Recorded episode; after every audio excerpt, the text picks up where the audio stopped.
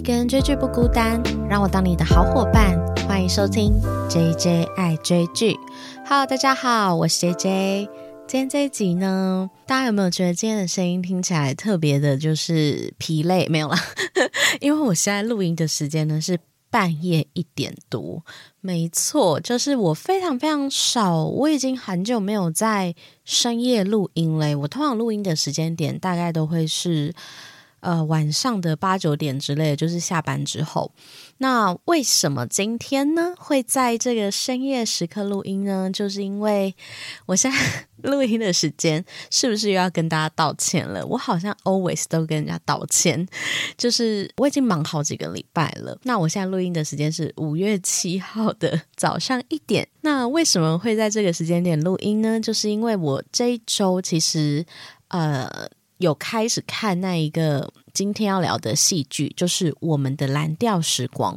其实，如果我看过这部剧的听众啊，你们应该可以都感受得到，这部剧它算是比较。呃，节奏比较缓慢，所以你不会真的很着急，说哇，我要赶快看到下一集的这一种感觉。而且这个故差其实有一点点是，并没有像其他的韩剧一样，就是有一个特别的主角，或是像《机智医生生活》，他们至少还有五人帮忙。可是这部剧其实就是有非常多个就是大咖，然后但是他们其实在演述的是这个乡村小人物的故事。它有一点点像单元剧嘛，但是他们都以一个就。就是济州岛为主轴这样子，诶，我好像 要把它的剧情简介讲完嘞。对，那为什么我现在跳回来前面？就是为什么我在晚上录音？就是因为我这周就是比较晚看完，大概是周五下班的时候，我才把后面的集数追完。那如果大家有。追到这个我们的蓝调时光的最新进度的时候，我想你们应该都在第八集哭得非常惨吧？那我也是看完这一集之后，就瞬间觉得不行，我就是今天要录完，我想要赶快此刻把这一种很感动的这个心情记录下来。对，所以今天呢，就是我们要来聊这个我们的蓝调时光。那就像我刚才，我先来剧情简介好，就像我刚才提到的，其实呢，诶，我觉得他的这边的这个导演跟编剧都蛮值得提一下。他的导演呢是没关系是爱情啊，跟月之恋人、步步惊心力还有 Life 的金奎泰导演。那他的编剧呢？跟他一样，也曾经合作过《Life》这出剧，然后还有我亲爱的朋友们。那其实我本身也有看过《我亲爱的朋友们》跟《没关系是爱情》啊。我觉得如果我看过这两个编导，诶，这个编剧名字叫做卢锡金。如果我看过这两个编导他们写过的刚才提到的这几部剧的话，你应该都可以感受得到，其实他们的风格呢都是偏呃比较写实，但是他们非常擅长用。很轻松的方式去带出很多人生很沉重的议题。像是这个没关系是爱情啊，就是跟这个精神病有关的嘛。那我亲爱的朋友们，他其实主角就是有很多大咖的这个韩国非常厉害的前辈，所以他其实是以老人家们为主角。那老人家的议题就多了嘛，就是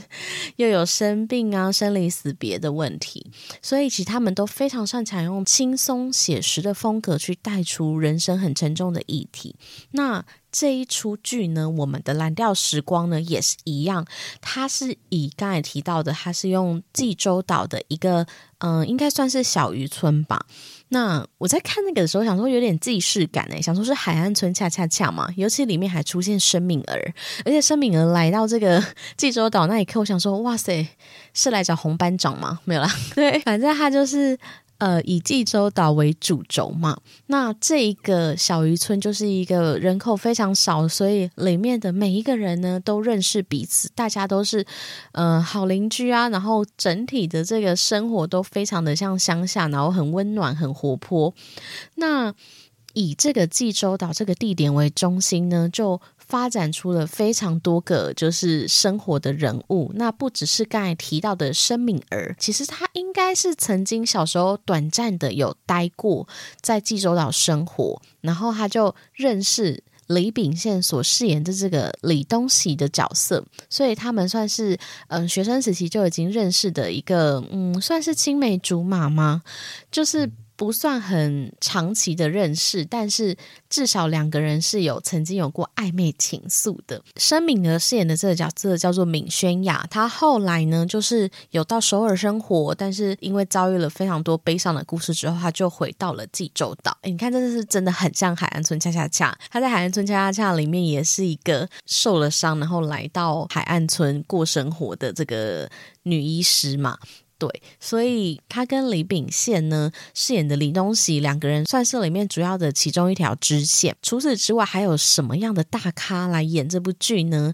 一个呢就是第一到三集出现的车胜元，他饰演的是崔汉修，他也是从小在这个济州岛长大之后，然后他就离开了这个乡村，去到了首尔生活，去首尔念大学啊，然后在银行当分行的经理。那结果没想到，这样光鲜亮丽的职业背后的他，其实有一个嗯，算是幸福快乐的家庭吗？其实他是很爱他的老婆跟小孩的。那他的小孩呢，其实拥有高尔夫的天赋，甚至跑到了美国去打高尔夫。大家都知道，高尔夫就是需要一个花很多钱的运动。更何况他是要栽培一个高尔夫选手呢，所以他其实虽然在都市好像过着光鲜亮丽的生活，可是实际上他为了要栽培他女儿在美国打高尔夫的这一个。学费呢就已经压得他喘不过气，而且他几乎就是所有的储蓄都投资在他女儿身上了。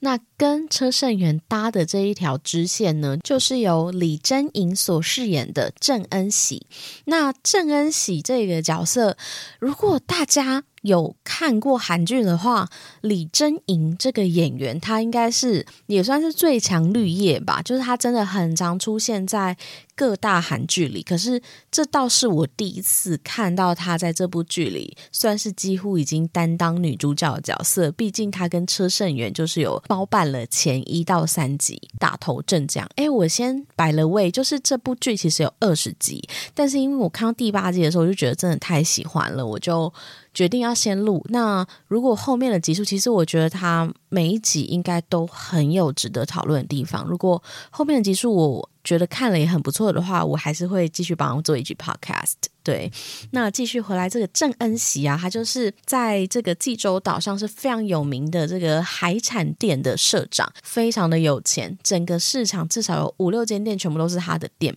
那除此之外，他还开了咖啡厅啊，买了大厦，就是他非常非常的有钱。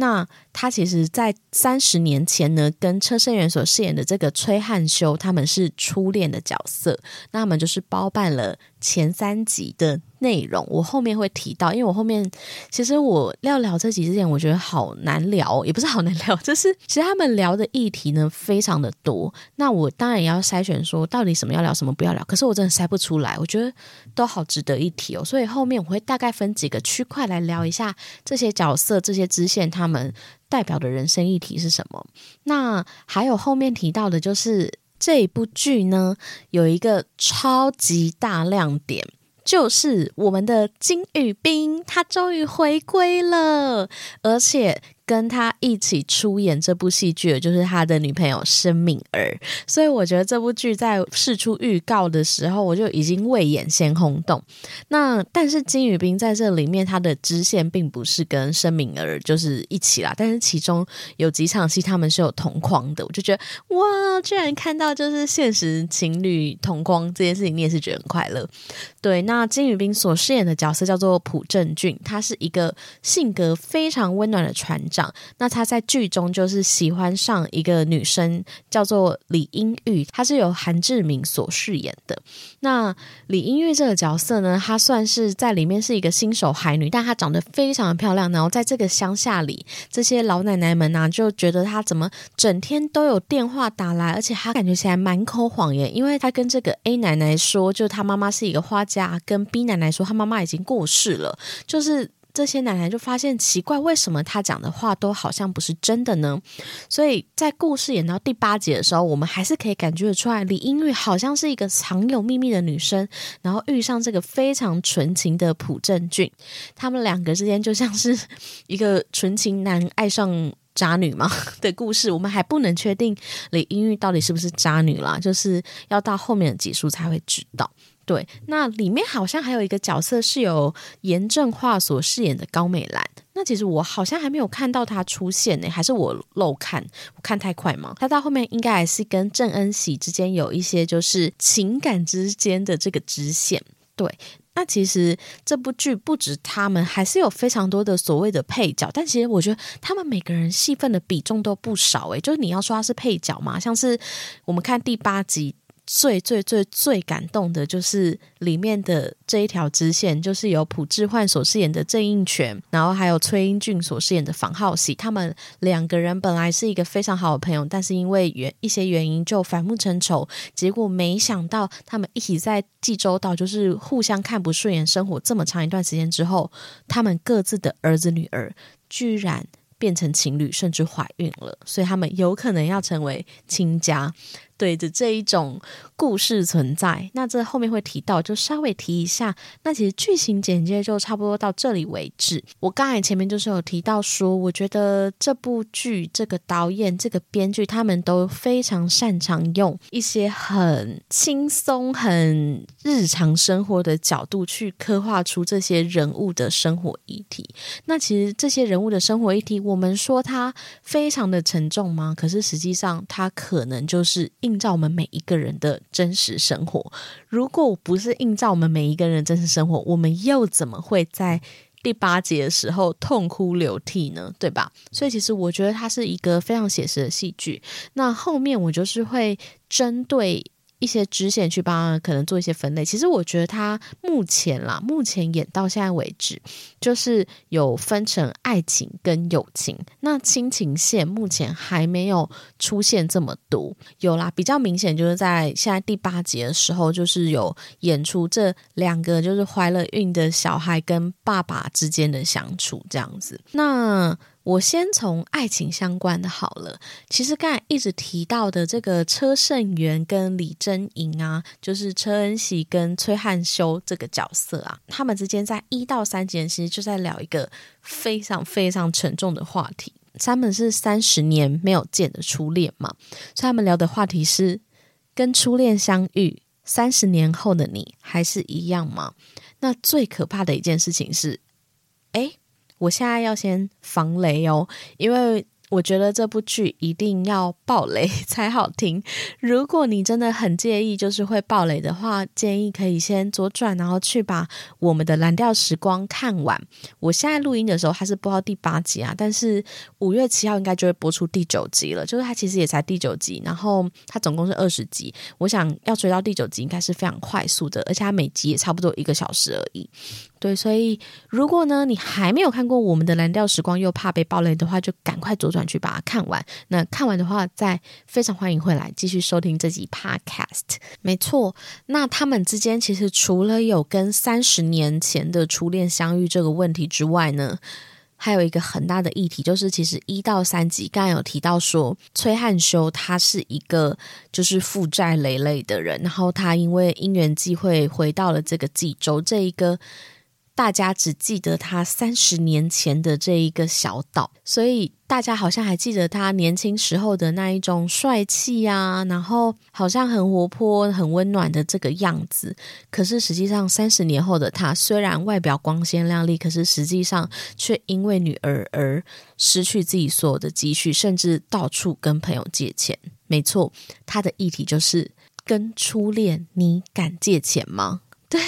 你跟三十年没有见的初恋，然后这个初恋还对你好像非常有好感的样子的时候，你敢跟他开口借这个钱吗？前三集的时候，我觉得他们两个人真的在韩国里面已经算是非常非常资深的演员，然后由他们来开启这部戏的开头，我真的觉得超级适合的。而且前三集真的是我看的都心惊胆跳诶，就是他前面当然就是演说汉修，当然他一回来的时候并没有想要跟他的朋友借钱嘛，可是他一再都被他的朋友提醒说，这个郑恩喜啊，他已经变得非常的有钱喽。他跟郑恩喜相遇的时候，郑恩喜又一直。试出他对他的好感，甚至就是会一再的提到他们初恋的这个故事，所以他后面就是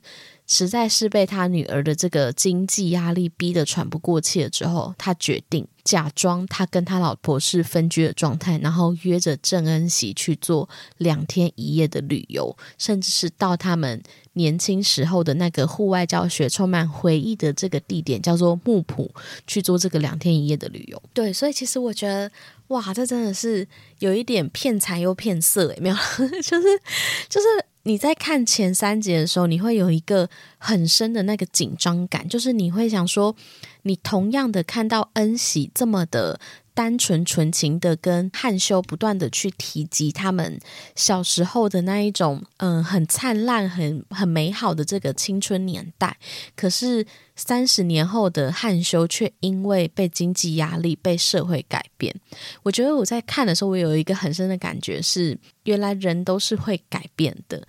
的这种有一点无奈的感觉，我们可能还是保有那种年轻的时候那一种很纯粹、很阳光，然后对事物很无所畏惧的那一种赤子之心。可是实际上，在社会生活个三十年，谁能不被社会所改变呢？而这样子的汉修，他就是不断在这部剧中，就是感受到。恩喜对他的喜爱，但是他同时又觉得非常的不敢去说出他要跟他借钱的这件事情。然后我们观众也跟着他的这一个吞吞吐吐，就是我到底要不要说呢？然后又同样感受到他被经济生活、老婆打电话来、女人打电话来的这种经济压力压得自己喘不过气，然后。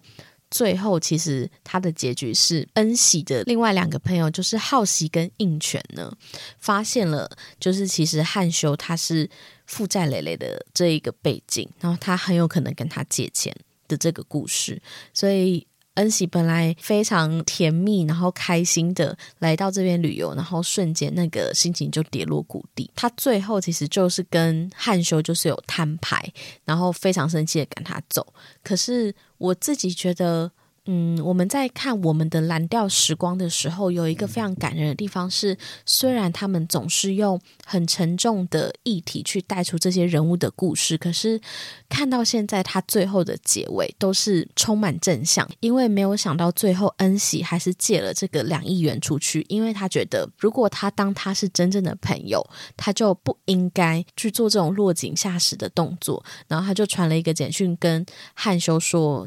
我就当今年做生意亏本，我把这两亿元给你，但是汉秀却并没有收下这两亿元。然后把这两亿元退回去，跟他说：“谢谢你，你的心意我已经收到了。然后我也已经决定，就是放过我的女儿跟老婆，就是他们回到了首尔。我们决定要重新开始新的生活。我觉得我很喜欢这个我们的蓝调时光，是我们当然知道生活不一定可以像汉修跟恩喜一样拥有一个这么美好的结尾，但是我们内心一定有一块，就是有多少人是。”借钱之后跟朋友就老死不相往来的，我们都知道，如果我这一部戏他演出了这么一块这么美好的结尾的话，我想我们都曾经就是在心里有想过这样子美好的结尾，就我觉得还圆满了一些人的遗憾。那除了这个三十年的初恋之外呢，这部剧里面也有另一个初恋，就是刚才提到的。英珠与阿显，就是刚才那个好喜跟应泉各自的儿子跟女儿。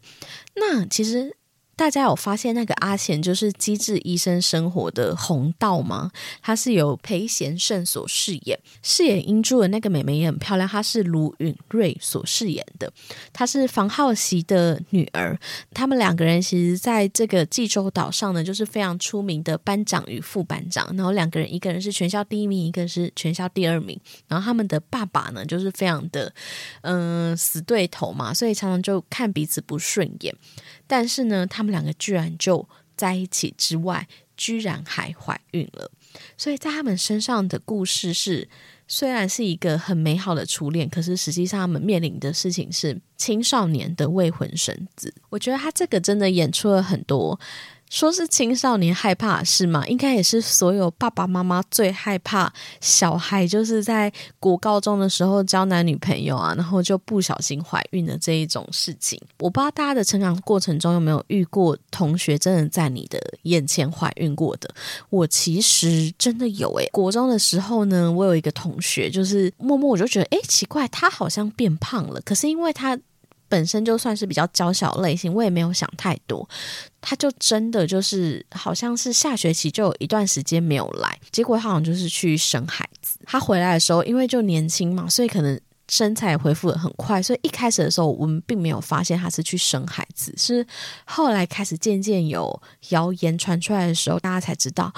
原来她在那段时期怀孕了。所以我就。在看这个英珠和阿显的时候，我都觉得真的很有那种既视感诶，就是好像我年少的时期的时候。跟这个有怀孕的同学曾经在一起上课过，然后你只会觉得她好像有点变胖，可是你并没有联想到她真的怀孕这件事情。那我觉得英珠和阿贤他们算在初恋上面是非常非常的美好，而且阿贤感觉起来也算是一个非常负责任的男孩子。可是，在面临这个未婚生子的这个议题的时候呢，其实他们两个人，我觉得他们的思想上是非常的成熟的。在一开始，他们其实是有一点。想要把这个孩子拿掉，可是当他们一起到了医院，听见了孩子的心跳声之后，他们就觉得他们真的做不了这件事情。那如果做不了的话，那能怎么做呢？就只能回去告诉自己的爸爸，就是这件事情，然后请他们帮忙。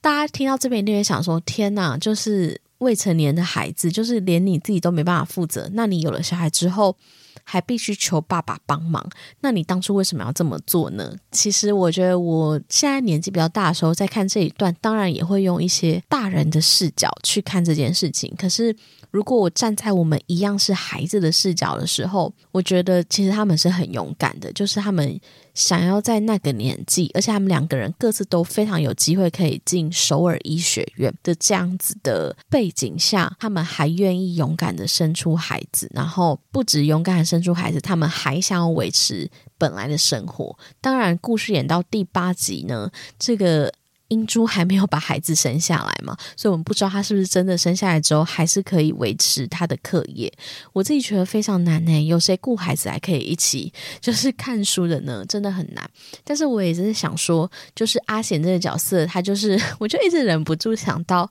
他在《机智医生生活》里，就是真的当了医生。我就想说，没关系，你现在就专心照顾孩子，几年之后你可能会在《机智医生生活》里。担任就是医生哦，不用担心，不用担心，没有啦，开玩笑。对，所以其实，在他们身上，就是不只是美好的初恋之外，其实他们面临的是，我觉得很可能把一段美好的恋情变成一个可怕的噩梦，就是。两个人在没有办法为彼此负责的状况下有了孩子，那他们后续的处理，我觉得可以留到等一下我们来聊，就是他爸爸们之间的关系。那在这里面，其实爱情相关议题，除了刚才提到的汉修跟。恩喜的初恋，还有英珠跟阿贤的初恋这个议题之外呢，你看他们的初恋都不能好好演，都有一些悲伤的故事，要么跟三十年的初恋借钱，要么就是未婚生子。但是后面其实有几段呢，其实算是比较纯情类啦，像是刚才提到的这一个金宇彬所饰演这个朴正俊啊，他就是跟里面的韩志明所饰演的李英玉两个人有一个感情线。刚才前面剧情姐就有提到说。朴正俊他就是一个感觉起来是非常正直、温暖，然后很纯情的一个角色。他甚至看到英玉，他虽然是一个长得非常漂亮，然后晚上会跟不同的男生去泡夜店，他好像也常常被一些奶奶们就是说闲话。但是他还是不畏艰难的爱上他，而且他爱上他的这个守护的方式都非常非常的纯情哦。例如，他深夜回家的时候，看到英玉跟另一个船长一起回到英玉的家的时候呢，他就放心不下去那边查 看他们两个人，发现他们两个人就是拉拉扯扯，那个船长就一直想要把英玉拉去他家，就是旅馆休息之类的。他就去打了那个船长之外呢，他竟然就是叫英玉回去休息，然后他坐在那个院子外面守候大家想说是是狗狗吗？没有，因为他就担心说那个船长短时间内会回来，所以他决定要坐在院子外面三十分钟，等待那个船长确定他没有回来。这样，我就觉得哇塞，真的是有够纯情的一个角色。所以在他们的这一个爱情相关的议题呢，其实他面对的问题是。当你如果面对恋爱经验值跟你不同的对象的时候，你有办法勇敢去爱吗？不知道大家就是谈恋爱上会不会真的去在乎对方的，就是 恋爱经验值？但其实后面也有提到说，像郑俊呢，他其实并不是说并没有谈过恋爱，只是。对比阴郁这个角色，我觉得他其实还有另一个问题是，你在爱情中的那一种自卑感。因为郑俊一直觉得自己可能是比较早先喜欢阴郁的吧，他可能在面对阴郁的。方面的时候，然后又感觉她这么漂亮，然后很多男生在围绕在她身边的这种感觉，我觉得这一部分其实也映照着自己的自卑感。那我不知道大家是不是会在意，真的跟你暧昧中的对象，他的恋爱经验值怎么样？我老实说，我觉得，我觉得是会，因为我我自己的。恋爱之间应该算是就是正常了，就是该谈的恋爱也都有谈。我自己觉得为什么会在意，不是说，例如我现在遇到一个母胎单身好了，不是说。我要歧视没谈过恋爱的人，绝对不是。我只是觉得说，其实，在感情中，我们其实可以学到非常多东西。就是你会真的一对一跟一个人去做这个亲密关系的接触，不是不是指性方面，是指说你们会真实的相处生活。那在这么 close 的关系里面，你其实是会学到很多尊重、体谅、包容、同理心、为他人着想，各式各样。就是我觉得真的是友情跟亲情都不一定能够给予你的这一种感觉。我自己是觉得我是很常会在感情中反省自己的人，所以我觉得在每一次的感情经验中，我相信我应该都有多成长一点，所以。你在每一次经历中，你都像是一个 level up 的感觉吗？那如果我现在遇到一个母胎单身的时候，他可能没有过这种经验呢，那可能我觉得在感情的相处上，他应该会有很多需要教学的部分吧。那但如果真的遇到，那也是没办法。如果真的喜欢了，也是也是无法，对吧？对，所以我其实觉得他在聊的这个话题也是非常有趣，就是。你面对感情经验值跟你不同的对象的时候，你是能够勇敢去爱的吗？那除此之外，还有一个申敏儿饰演的这个宣雅跟李秉宪所饰演的。东西呀，他们两个人就是有另一段这个感情嘛。那刚才提到他们小时候算是有短暂的青梅竹马，后来呢，李东西呀，他就是有曾经在首尔当代理驾驶的时候，他就不小心载到了这一个宣雅，然后他们两个人就。又有短暂的这一个暧昧情愫吗？其实我觉得宣雅这样真的很嗯汤诶，就是她，呃，她那时候应该是跟她后来的前夫，当时还是男朋友的状态，可能正在吵架吧，所以她可能刚好遇到了东西这个对她示好的男生的时候，他就带她去夜店，然后就跟他去玩，然后他说他要带他去看海，他就真的就是连夜。跟着他开着车去到海边玩，那他们两个人的关系会破裂，也是因为东西在海边，因为他觉得轩雅都跟我大老远，就是半夜跟我出去玩，然后大老远跟我跑来这里的话，那他应该是喜欢我吧，所以他就在海边气氛正好的时候，他就亲了他，结果轩雅就整个大翻脸，这样我就觉得，嗯，因为我自己呢。是跟异性的界限算是算是清楚吧，就是也不是说清楚啊，就是他的这种行为已经到有点暧昧模糊了。我觉得男生会误会是真的很正常的事情，所以我看到那段想说，嗯，他生气也太莫名了吧。但是当然就是东西他也不能这样子，就是突然亲他哦。而且我们现在摆了位，就是东西这个角色，他就是里面非常非常情绪化的角色。我觉得里面情绪化的角色超多，男生都超级情绪化，就是生气就会摔东西啊，然后一言不合就打架这样子。我就觉得里面那个小孩就是阿显。都还比他们成熟许多，对，所以东西他也算是一个比较激动的角色。那他们两个人其实面临的这个爱情相关的议题，就是面对一个其实你知道他并不喜欢你的人，你还是会继续愿意对他好吗？对，其实到后面呢，就是宣雅她来到了这个济州岛，后来跟她的老公离婚之后呢，她还输掉了孩子的监护权。除此之外，她其实还拥有忧郁症。所以在他的身上就是各种人生的低潮吧。非常喜欢他里面拍摄他有忧郁症的这一个画面，是宣雅他常常会突然出现一个晃神。那当他出现晃神的时候，他会看着那个城市的灯光慢慢的变暗，是象征着就是在忧郁症患者的心中，其实这个世界它是没有光亮的。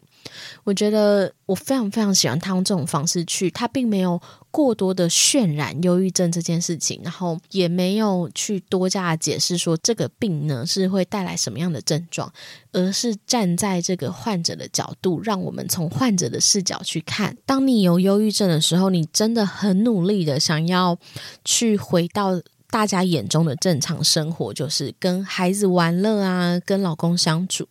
可是他有什么办法呢？在他的眼中，这个世界就是一点一滴的失去光明。他有什么办法呢？所以，其实我觉得在他们的身上，就是面临到东西非常喜欢这个宣雅，可是宣雅却一再的跟他划清界限的这件事情。那你如果面对像东西这样子的情况，你面临一个你真的非常深爱那种女神级的人，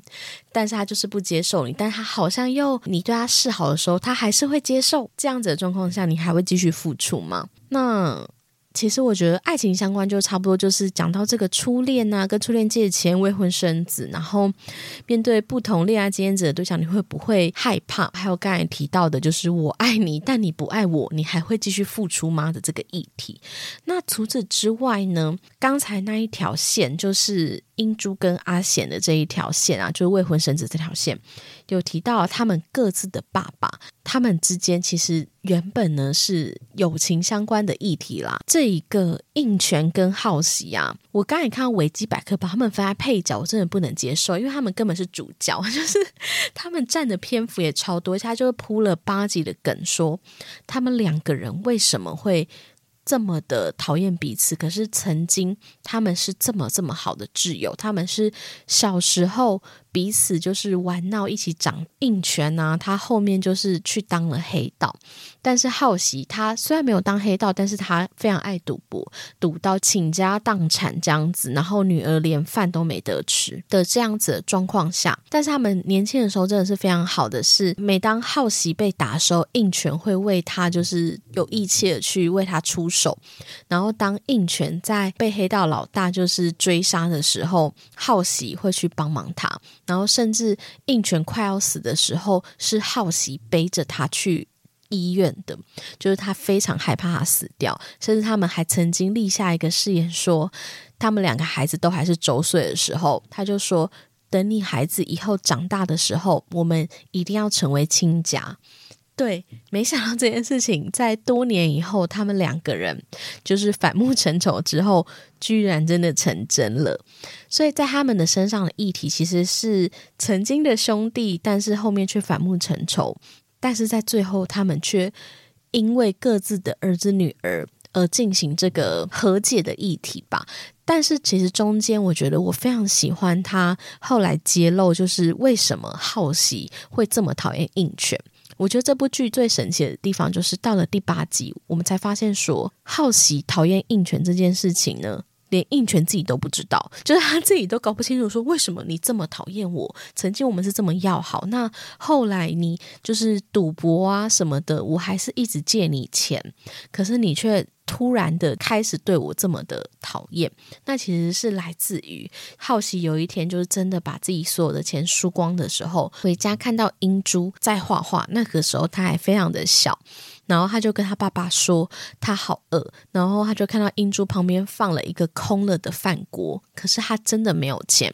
他就。只好硬着头皮带着英珠去找了这个应权。那个时候，应权就跟他说：“我早就叫你不要赌钱了吧？”浩奇就跟他讲说：“我真的很需要钱，你看，就是他哪指了旁边的英珠说他连饭都没有可以吃，这样子，拜托你可能借他一点钱。”结果应泉呢就跑过去看了英珠之后，就是跟英珠说：“跟叔叔说，拜托你给我钱。”英珠那时候年纪还小嘛，他就马上就跟那叔叔说：“拜托你给我钱。”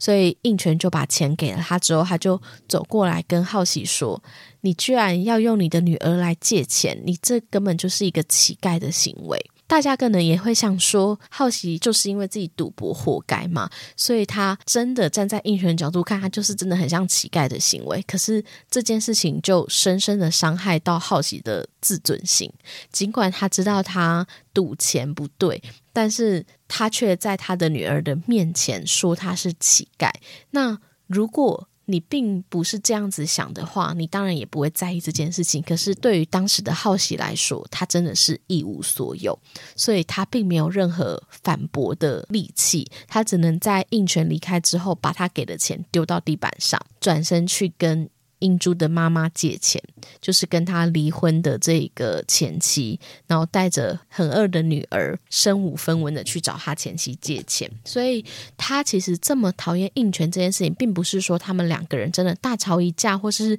他抢了他老婆。我本来想说呢，要到这么反目成仇，可能是。其实就是应权，其实后面就是背叛他，可能设赌局，然后出老千之类的，害好喜输一堆钱之类。结果其实我非常非常喜欢他这个安排，就是有的时候那些外在的那种打击啊，并不一定真的可以伤到一个人。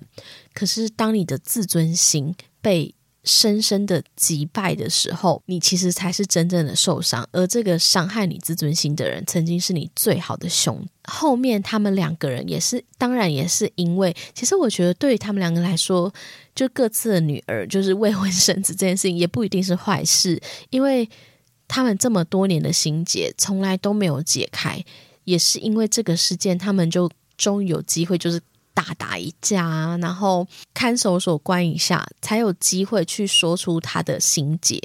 其实我觉得我非常喜欢这部剧，是它给了我们一些很。至少我刚才提到的，很正向的结尾。为什么很正向的结尾是这些角色他们在最后都可以去说出他们内心的想法？那其实我也想要带到，就是这部剧在第八集就是非常非常感动的部分。他们其实就是讲到了亲情议题嘛。这两个儿子跟女儿呢，他们爸爸。是非常非常生气这件事情，甚至是不想要，就是跟他们断绝关系的这种。可是，我就说这两个青少年，其实我觉得非常的成熟，诶，非常勇敢的为自己的人生做选择。那第八集的第一个哭点呢，就是当英珠的爸爸好喜来到了学校，然后老师跟他说，就是他们愿意让就是怀孕的英珠跟阿贤还是可以继续在这边呃上课。那爸爸离开的时候，英珠就追上去，因为他们两个人就是因为吵架关系，英珠就离家出走。然后他爸爸居然连见他一眼都不见，英珠就在操场上追到他爸爸说：“为什么你没办法像老师，没办法像阿贤，没办法像同学一样支持我这个决定呢？”那他爸爸就是回他说：“人生并不是每一件事情都可以顺你的意的。”但是这个时候，英珠却跟他爸爸说。我不觉得我做这个选择是错的，但是我对你很抱歉，我真的对你很抱歉，因为我让爸爸你觉得孤单了。因为当浩熙就是离婚之后啊，他的人生中就是只有英珠这个女儿，英珠就是他的全世界。可是。他却深深的可能感受到女儿背叛了他对他的期待吧。哎，我现在讲这段好想哭，因为想到那个画面还是觉得很难过。然后英珠就跟他爸爸说：“虽然我有了阿显跟宝宝，但是没有你，我还是会感到孤单。”哇，这句话真的超级催泪的。我觉得这段如果会哭的人，你一定是想起了好多好多你为了做自己，但是却让家人伤心难过的事情，然后你也想起了。青少年的时候，大家可能不懂父母的苦心，然后你会做很多很叛逆的事情。我记得我小时候 有一段时期啊，我就很喜欢把我的房门锁起来，因为我很不想要我家人突然闯进来我房间。然后那一段时期，我好像正在考试吧，只要家人经过或者是来简单的跟我讲句话，我就会突然大发飙。诶，大家也知道狮子座就是小时候都会有一些情绪失控的部分。我现在长大有社会化，还好还好，但是我就会想起很多小时候你对家人很叛逆，然后让他们很伤心的这种过程。我就说，我觉得英珠。跟阿显，那阿显的部分我也先讲完好了，因为我想说他们的结尾可以放一起。就是阿显呢，其实他跟他爸爸之间的相处，阿显其实他在这个世界上也跟他爸爸大吵一架。他爸爸虽然当了非常多年的流氓，但是后来因为就是妈妈发生意外走了之后呢。他的前妻就留下一句话说：“他的妈妈的遗言是告诉应泉要做一个不要让你的孩子蒙羞的爸爸。”所以在那之后，应泉就真的洗心革面，浪子回头，金盆洗手，他就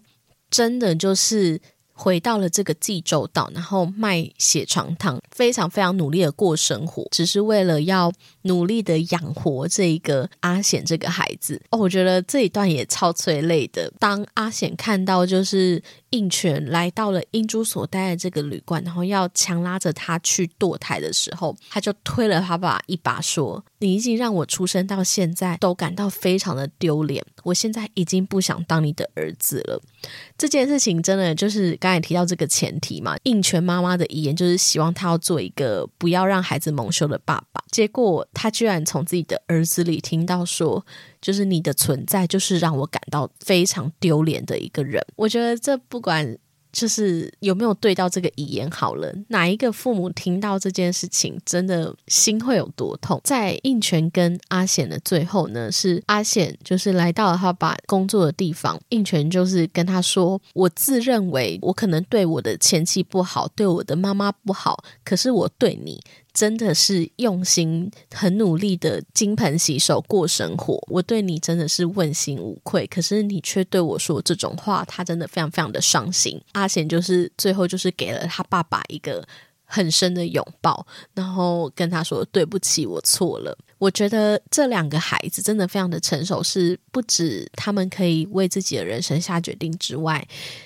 我觉得他们真的非常的勇敢，因为他们。都可以很勇敢的去承认自己的错误，而且都有跟爸爸很及时的和解，而且也可以很尽力的去说出自己的想法。相信如果你看第八集会哭的人呢，一定是想起了很多你跟家人相处的过往。然后你们之间可能还存在着很多的误解，有多少人是带着你跟家人之间的误解，去抱着遗憾度过这一辈子的呢？有谁真的可以像英珠跟阿显一样，可以即刻的去面临自己家庭的问题，然后即刻的？去做和好这个行为，当然这就是一部戏啦。但是我觉得大家在看这几段，你会感到非常感动、想哭的话，一定一定也是因为你的内心一定有过家庭这方面的伤痕。那这些伤痕，就是你不一定有立刻的像他们这样子修复，但是。如果我们都一起看了这部戏，我们都看到了这么年轻的英珠和阿贤都可以做到了。我想，如果你们心里有遗憾，或是对家人、对朋友、对爱情有什么想要说的、来不及说的道歉、遗憾，我觉得都很鼓励大家可以去做。对。那其实我觉得这部剧就是聊到现在也是差不多，后面小小的聊一下它可能会有的后续发展。但其实有一段一直就是有在铺陈，但是都还没有提到，就是。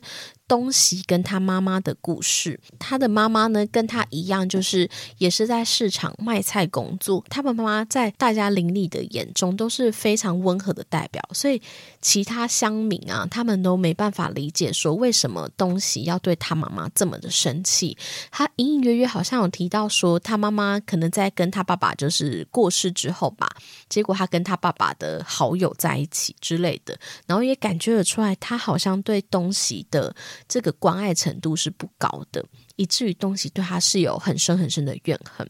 所以后续应该在亲情方面也会有，就是东西跟妈妈的故事。那其实我们在维基百科是有看到分级列表啦，然后他已经有写到说，其实十八到二十集的时候会是。玉东就是他妈妈跟东西之间的故事。我想，如果会放在压轴，那应该这个故事的强度也是蛮高的，而且还要花三集来讲，我觉得应该是蛮蛮值得期待。除此之外呢，还有就是英玉跟定俊啊，他们之间的感情危机。虽然他们两个人是感情经验值相差很大，然后丁俊本来想说好，我就要勇敢跟他在一起，可是后面就听到很多村民在那边闲言闲语啊，然后感觉出来英玉。好像有非常多隐瞒他的事情，然后他就在想说，他有办法跟满口谎言的女人在一起吗？回答是不行，所以他们之间应该后面还会铺成一些关于他们之间的感情危机的部分。最后就是，其实第八集是停在就是应泉跟好奇跟各自的。女儿就是有一点这种和解的机会嘛，但是感觉得出来，应该还没有那么快有这个结尾定论，所以也会很好奇说，英珠跟阿贤的未来，还有应泉跟浩喜这两个兄弟会不会重修旧好之类的。对，那其实还有一段是美兰跟恩喜有关的啦。对，所以其实现在才演到第八集，那总共有二十集，还有非常长的剧情可以演。那我自己觉得看到现在真的是蛮喜欢的，而且它就是虽然议题大家会觉得嗯很沉重，但我觉得它其实就是我们的人生故事，都非常欢迎推荐。如果你还没有看过这部剧的朋友。我觉得我们的蓝调时光算是我新剧里面看到最喜欢的吧。其实我还没看别的啊，我现在也还有很多待看，就是什么还有明天呐，还有我的出走日记，我很多。我现在就是。之前就真的太忙了，都没有时间可以赶快追新剧。那今天就是推荐这个我们的蓝调时光给大家。那如果喜欢这期节目的朋友，欢迎在 Apple Podcast、Mr. Box、Spotify 留下五星好评。想要跟我有进一步的就聊天的话，可以去我的 IG 搜寻 J J I 追剧，跟我分享你听完自己的心得哦。那非常感谢大家今天的收听，大家再见，拜拜。